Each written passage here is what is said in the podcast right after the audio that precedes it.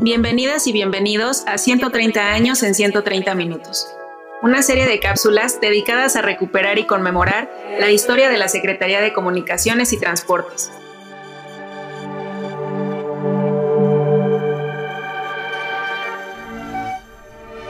Hoy hablaremos sobre la telegrafía sin hilos.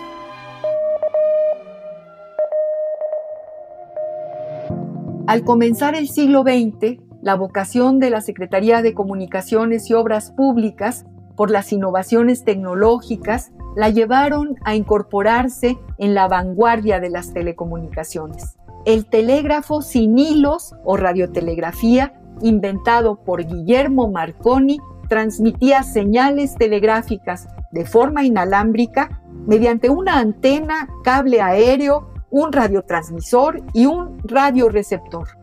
Fue en 1902 cuando se transmitió por primera vez un texto completo y a finales de ese año el monarca inglés Eduardo VII intercambió felicitaciones de Año Nuevo con el presidente estadounidense Teodoro Roosevelt. El revuelo provocado por la telegrafía sin hilos llegó a México de la mano de la Secretaría de Comunicaciones y Obras Públicas, que en el año de 1903 incorporó a la radiotelegrafía como una vía de comunicación efectiva y rápida, sobre todo porque lograba conectar regiones aisladas del país sin necesidad de una red telegráfica cuyo tendido era costoso por la gran extensión del territorio nacional.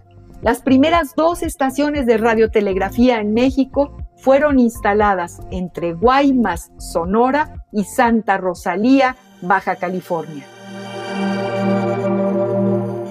Entérate de esto y más en El Mirador y consulta el tiempo y su memoria para tomar el pulso de 130 años de historia de la Secretaría de Comunicaciones y Transportes en el micrositio elmirador.sct.gov.mx. Gracias por escucharnos y hasta un nuevo episodio.